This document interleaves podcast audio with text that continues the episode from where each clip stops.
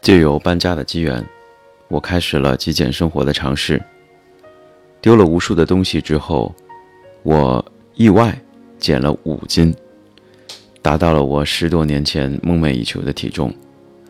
我开始喜欢我自己的家在家里能做自己喜欢的事情了。渐渐的工作也走上了我更加理想的状态。我的可支配时间开始逐渐增多。